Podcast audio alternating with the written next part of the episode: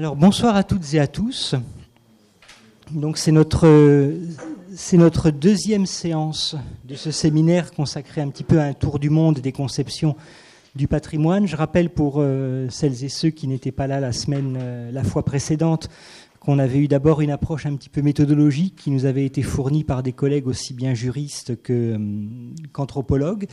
Et cette fois-ci, nous allons donc commencer un petit peu notre, tour du monde. Nous allons le commencer par le Japon.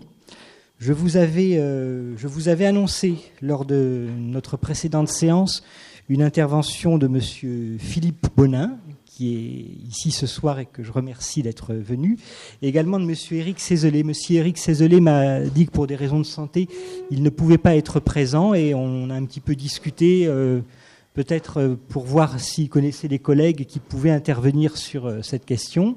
Il m'a indiqué M. Laurent Nespoulous, qui est maître de conférence à l'INALCO, qui est euh, spécialiste du, Japon, du patrimoine et de l'archéologie au Japon.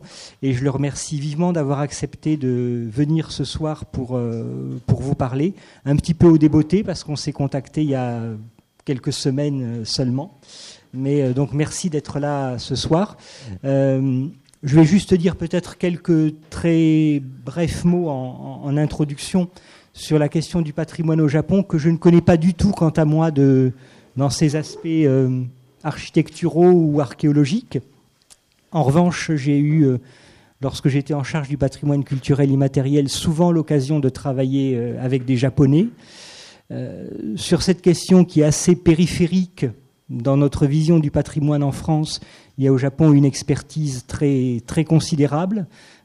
C'est un directeur général de l'UNESCO japonais, Koichiro Matsuura, qui a milité pour l'introduction du patrimoine culturel immatériel dans le système des conventions de l'UNESCO.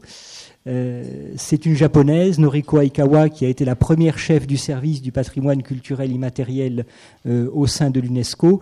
Et ce pays a joué euh, un grand rôle dans les débats, dans les discussions, mais aussi en termes d'appui financier, en fait, au, développement de la convention à l'UNESCO et un petit peu partout dans le monde. On peut dire qu'il a fait figure de, référence euh, en matière d'implantation des législations et des réglementations pour la sauvegarde du patrimoine immatériel.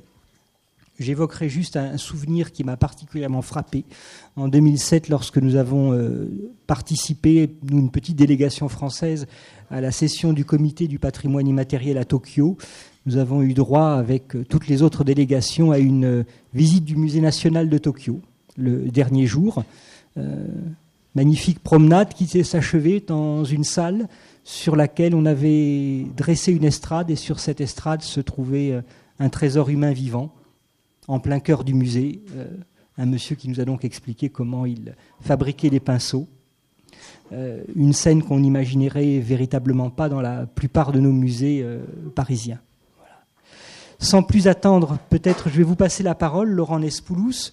Euh, vous êtes euh, docteur en archéologie, vous êtes maître de conférence à l'INALCO.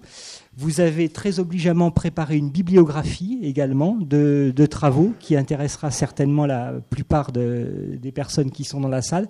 Sans plus attendre, je vous donne la parole et nous prendrons les questions directement après votre communication, puisque malheureusement vous devez euh, partir avant la fin de notre séminaire. C'est à vous. Merci.